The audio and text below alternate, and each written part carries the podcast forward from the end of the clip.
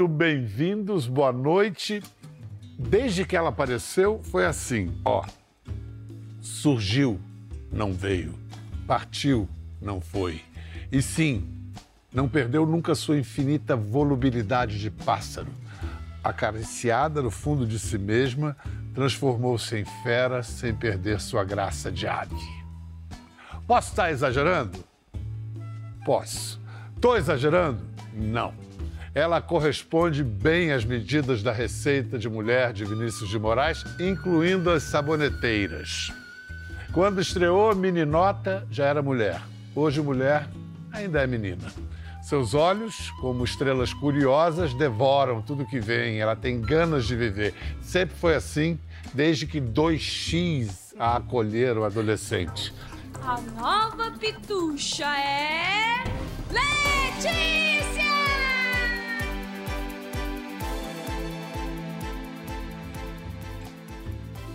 Fez a difícil transição de atriz mirim para adulta, experimentou, ralou, compôs mocinha com malícia e vilã com inocência. Quem arrebenta aqui sou eu! E lá vem! Passei escondida pra minha mãe não saber! Cuidando de você quando ficava doente porque jogava futebol na chuva! Te trazendo um cafezinho quando você ficava de serviço a noite toda!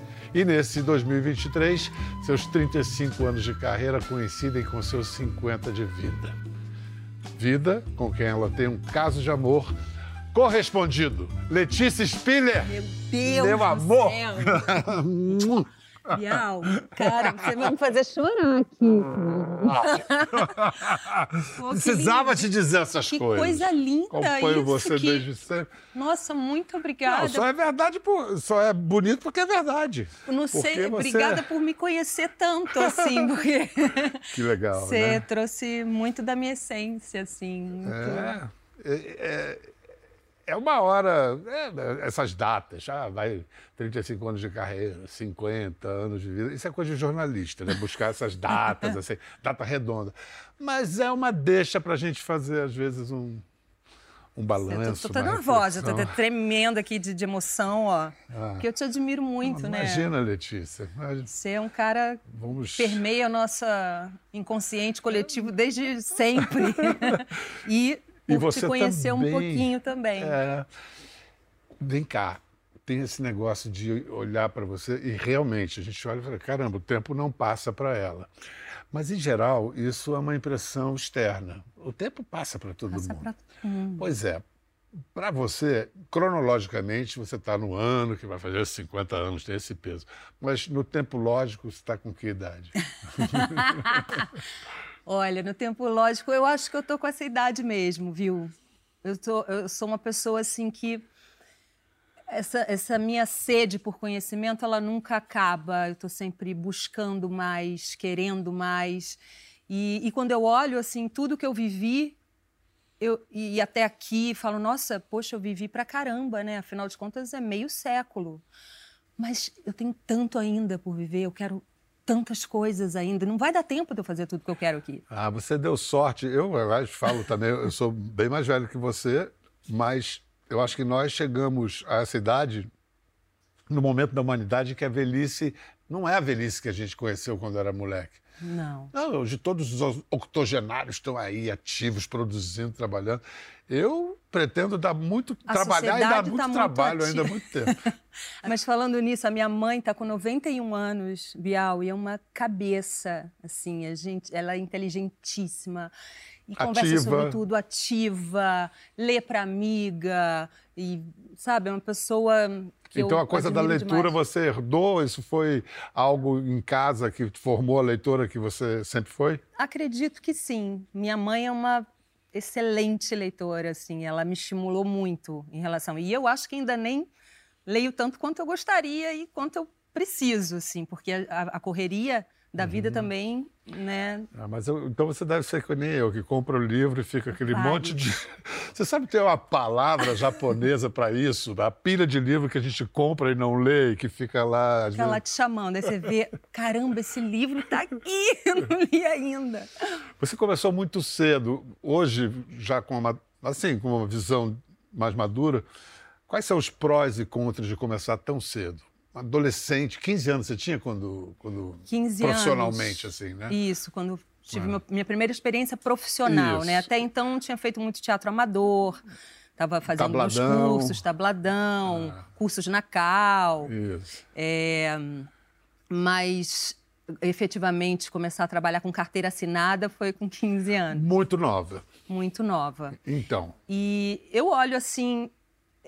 Eu, eu tive aquela, aquele famoso questionamento dos 30, né? E agora estou tendo. Já tive dos 40 também, agora dos 50, que é justamente é, é, essa coisa: onde estou, como estou, para onde vou. Né?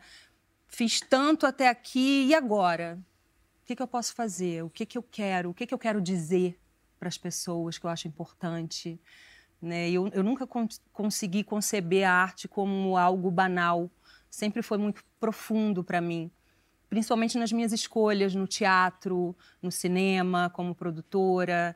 É, então, é, é, eu vejo isso, assim, eu vejo que ainda tem muito por fazer, ainda quero fazer muito, como, como eu te falei. e enquanto você foi mudando, quer dizer, a menina que foi Paquita, que depois virou atriz de novela, que depois é, é, amadureceu na televisão a ponto de preferir teatro à novela num determinado momento, depois vai produzir cinema, depois agora com música, etc.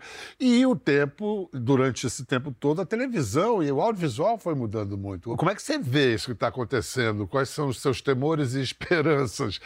Olha, eu vejo assim que eh, em um ano e meio que desde que assim, eu saí da Globo, mas me considero da Globo, né? Assim, é, é como se fosse uma grande mãe que vai estar sempre ali. Eu acho que olhando por mim, eu por ela, a gente vai sempre se namorar. Eu acho que isso, esse, essa história ainda não acabou, né? Assim, até porque estou fazendo uma série na Globoplay agora. Verônica. Verônica, uma delegada, minha primeira delegada, estou entusiasmadíssima para falar desse universo também aqui muito nosso, muito do nosso cotidiano aqui no Rio de Janeiro, principalmente com com as comunidades, com o tráfico, com o trabalho da polícia, das advogadas. Então tem todo todo esse universo aí muito instigante.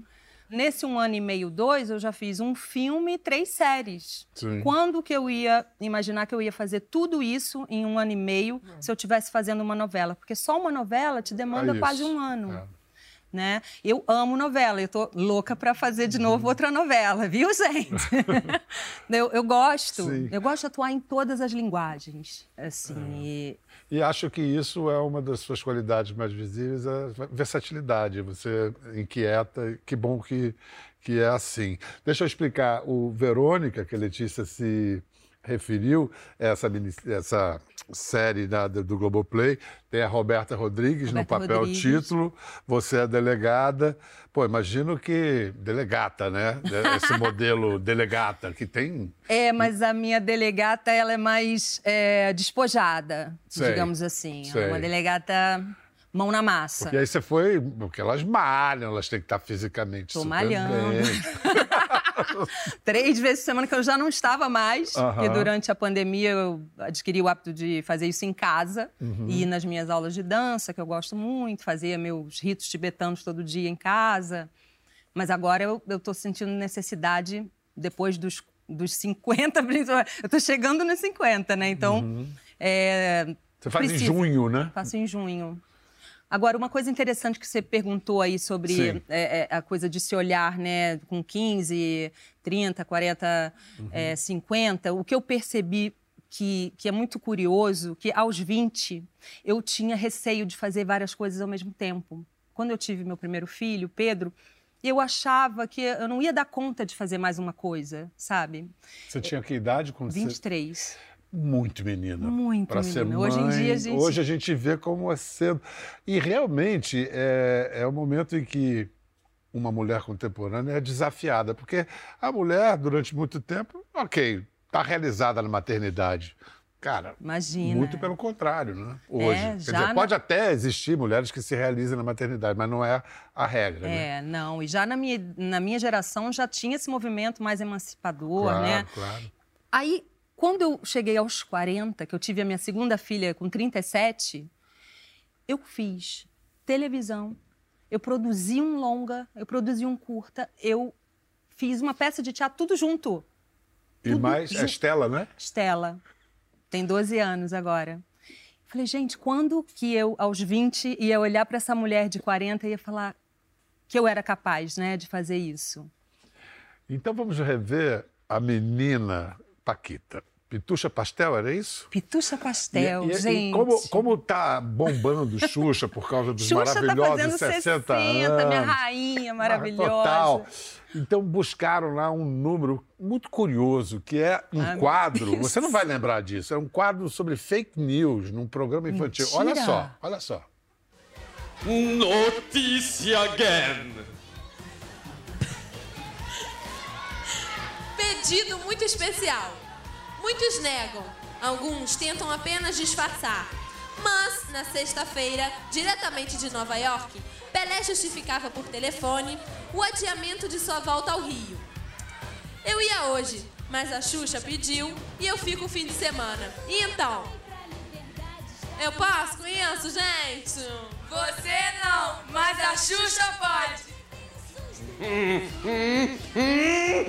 Desbancando a notícia! TT, TT, né?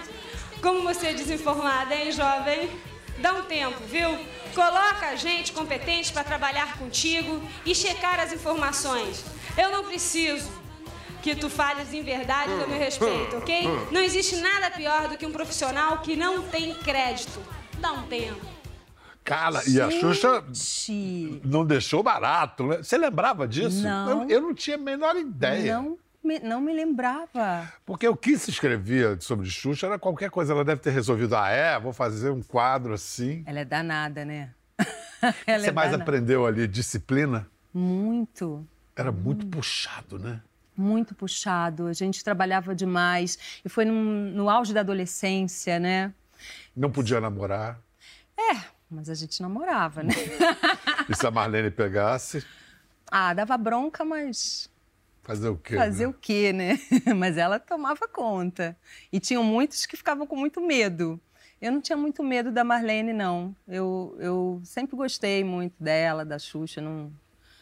Levava muito profissionalmente, sabe, a Vocês minha vida. ali. gravavam, sei lá, cinco programas por dia. É, e aí co- começamos a ir para a Argentina também, né? Para gravar é, de 15 em 15 dias lá e a gente lá gravava é, também. Não, aqui eram três e lá eram cinco. Yo soy Pitucha Pastel, me llamo Leticia Spiller Pena, tengo 17 años y soy con Xuxa há dos años. É uma baita escola. E, e aí, depois, você. Aqui já se insinua né, o seu talento de comediante ali. Você está fazendo uma graça. Depois você vai para os Trapalhões, faz dupla e o maior sucesso com o Renato Aragão. Delícia, Zé Os do Brejo. Cafundós do Brejo.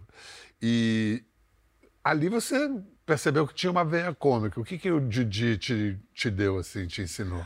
Ah, Didi é o nosso eterno palhaço, né? Delicioso. Nossa, era um prazer estar com ele, assim, de vê-lo, né? Apresentar, porque ele era o meu ídolo da infância, né? Desde pequenininha. Então, para mim, era assim um presente muito grande e, e ele comigo sempre foi muito generoso, né? Comigo ele me dava dava asas, assim, para minha criatividade, para o meu improviso, para minha criação. Little Foot, tá doendo. Beijinho cura tudo. Seu aonde, dona? Little Foot. Vitor Futa eu não beijo, não. Seu bobo. Foot é pé em inglês. Ah, fute é pé? Olha aqui.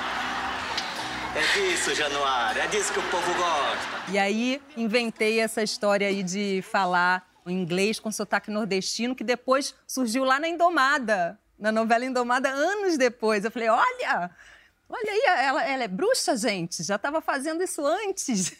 Você sempre teve essa, essa criatividade de fazer o personagem junto com o autor, né? Quer dizer, já na sua estreia no 4x4, Babalu é uma criação sua, né? Não estava prontinho o personagem. Vamos ver uma, uma cena. Você com, com o Eu nosso amo querido. rever a Babalu. A gente morre de rir lá em casa.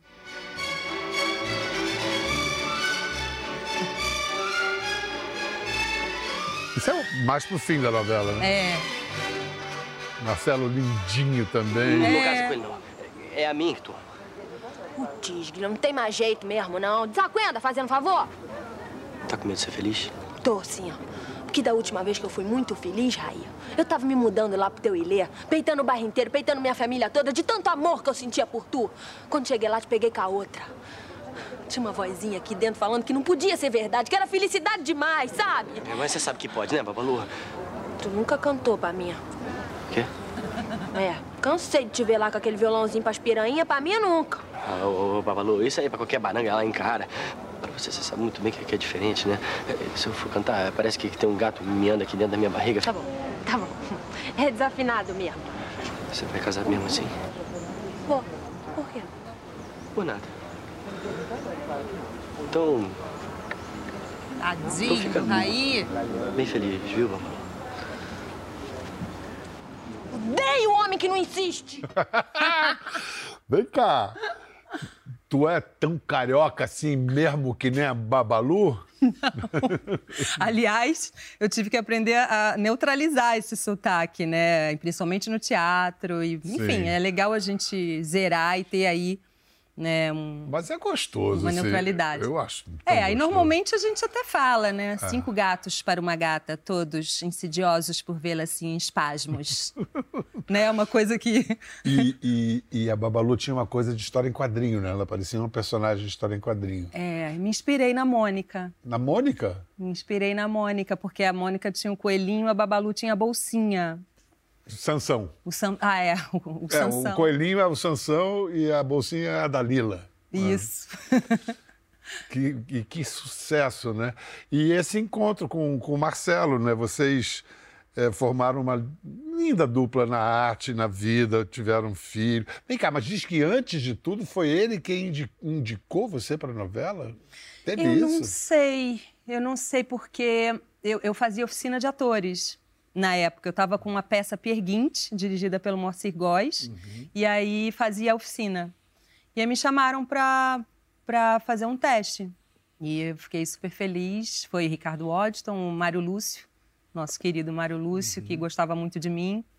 Acho que talvez o Marcelo tenha falado no meu nome. Ele sempre fala, a gente sempre está se indicando para trabalhos. A gente tem uma relação maravilhosa, né, de, de amor, porque essa família não, não termina, né? É, filho é para sempre. É. Se você, que bom que vocês têm. E o Marcelo é um cara tão bacana, um cara ótimo. Demais. Então, dois anos depois, no Rei do Gado, você estava grávida do meu xará, do Pedrão. Exato. Aí, vamos lá. Quando querem você de vilã, escurece o seu cabelo? Nem sempre, nem sempre. A primeira vilã Foi a- foi a Maria Regina. Maria Regina. As pessoas até hoje lembram essa personagem para mim, quando eu me comunico com elas, né, pelas redes sociais, estão sempre falando da Maria Regina. Você não tem vergonha, não? Cair no mesmo golpe duas vezes? Botar essa vagabunda dentro de casa de novo, agora prenha! Pra tirar o quê de você agora que você não tem mais nada? Agora, então, é, vamos ver uma outra vilã sua, também tinha bordões, assim, te dedico. Te dedico. Te dedico. Te dedico. Vivi Peron. Então nos falamos, doutor Meirelles. Boa noite.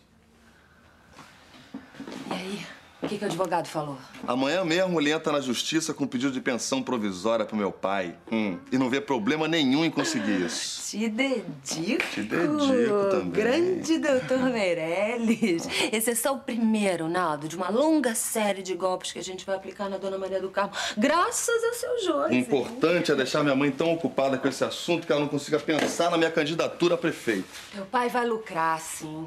Mas nós vamos conseguir a prefeitura, meu amor. Isso aí, nem em sonho Dona Maria do Carmo vai conseguir impedir que eu seja prefeito. Agora vem cá. Peraí, peraí, aqui. Aqui, Aqui. sim, aqui. Depois no quarto, depois na Peraí. prefeitura. Peron. Peron. Te dedico, meu rei. Escuta, vilã, assim, aquela história da May West. Você, quando é boa, é boa, mas quando é má, é ótima. Eu acho que é bem por aí. É tão gostoso fazer vilã, é tão mais rico, é tão. Ai, você pode trazer humanidade para essa mulher, né? Sem, sem cair na, na coisa caricatural. Você pode. Ai, é- você pode trazer muita coisa ali. É, É, é muito, muito rico. Eu sempre prefiro, mas eu adoro uma personagem dramática também.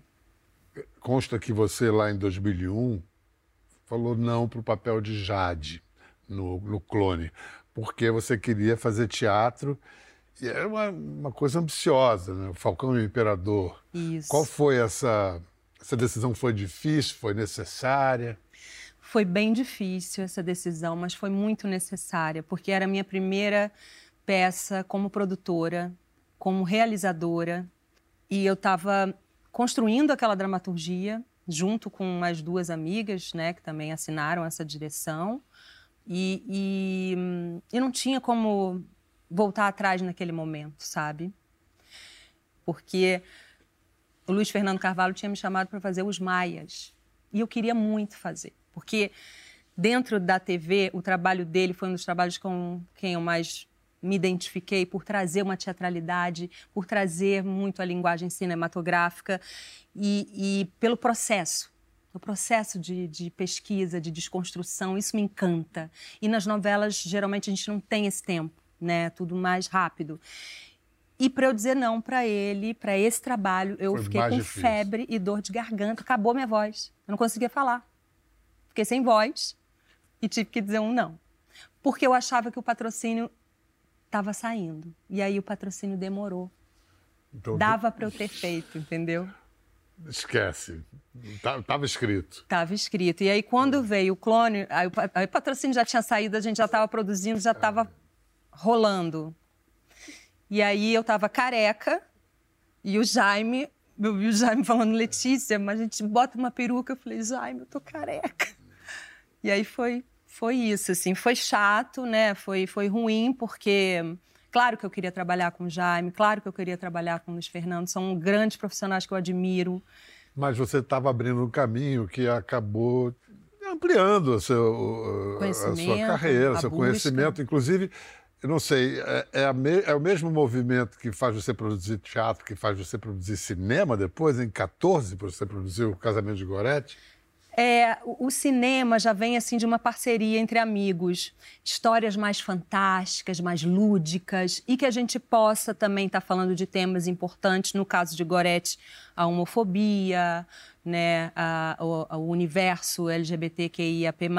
Então a gente trouxe isso para a tela. E o filme teve seu caminho, teve sua visibilidade, né, tanto que até hoje ele está percorrendo aí é, os streamings também. É, fico muito feliz com isso porque é, é uma comédia, uma grande comédia, muito divertida. É um besterol, Rodrigo Santana, Taíde Arcoverde, Tadeu Melo, são as nossas estrelas. Eu faço uma participação, estava mais como produtora. E também a gente antes tinha produzido um curta-metragem, Joãozinho de Carne e Osso, que é uma fábula, que o Pedro, meu filho, fez a personagem central, ganhou prêmio de melhor ator no festival lá no Nordeste. Mãe, a senhora tem coragem de dar nós pros outros? Que isso, meu filho? De onde você tirou isso? Eita! E vocês aí, levanta pra ajudar a mamãe.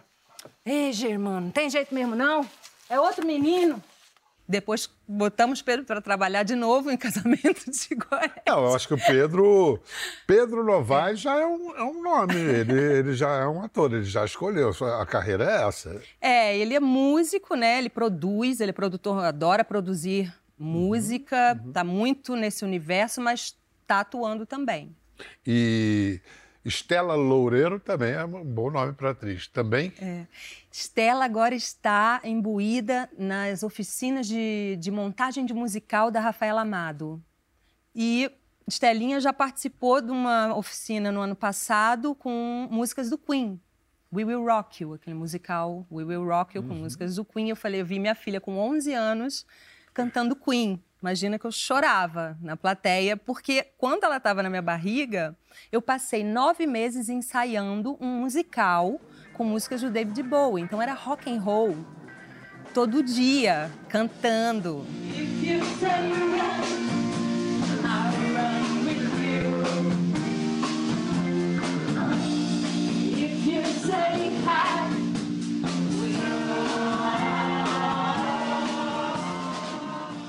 Eu queria falar de algo que nos une. Assim como você, eu sou apoiador do Acnur, do Alto Comissariado para das Nações Unidas para essa questão central da humanidade, que são os refugiados.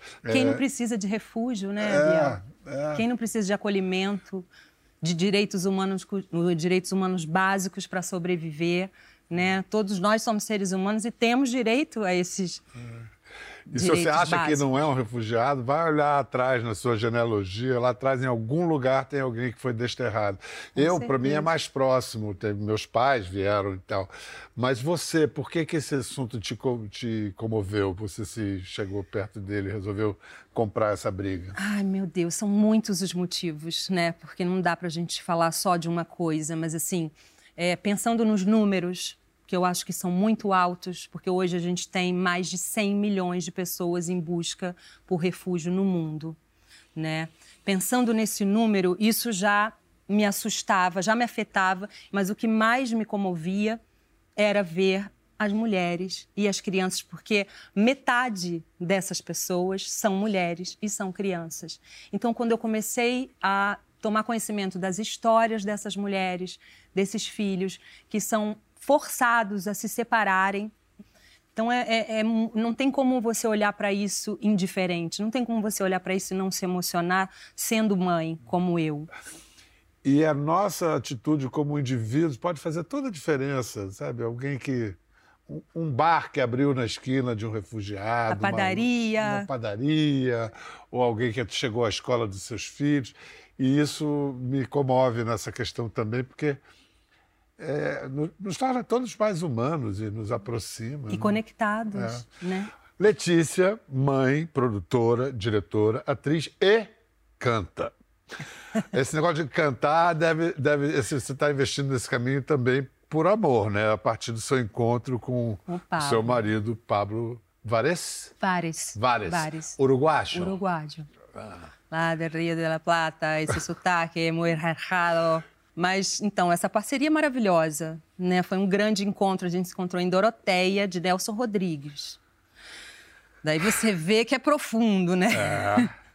Foi um trabalho né, de construção linda do Jorge Fajala também, essa peça. E os músicos estavam ali com a gente o tempo inteiro, compondo a trilha junto com a gente. E aí a gente, a gente tem essa parceria que já foi para vários lugares. A gente participou do coletivo El Camino, que também a Maureen, que ilustrou o livro, com o marido dela também fazem parte desse coletivo que a gente traz poesia e música. E aí a gente fez um espetáculo junto também chamado Infusion, eu e o Pablo e o João, que é hum, João Gaucho, que é um dançarino e pesquisador de dança, dança João, João Silveira? João Silveira, Sim. é, vulgo João, João, João Gaucho, Gaucho, que dança com as boleadeiras. Então a gente fazia uma miscelânea. Tinha hora que eu tocava carrom, eu dançava com o João, o Pablo brincava de dançar, que ele não, não dança muito. E aí o violão, o João pegava o violão e a gente fazia essa infusão, essa infusão. Então, antes da gente ir para o intervalo, vamos ver justamente Pablo na guitarra flamenca, Letícia no vocal e o João Silveira. Não é um sapateado, então, é um. É um... É, o, sapate... o sapateado e bole... com boleadeiras, as Boleadeira. boleadeiras com a bombacha, né? Sim. Vamos ver. Depois a gente volta.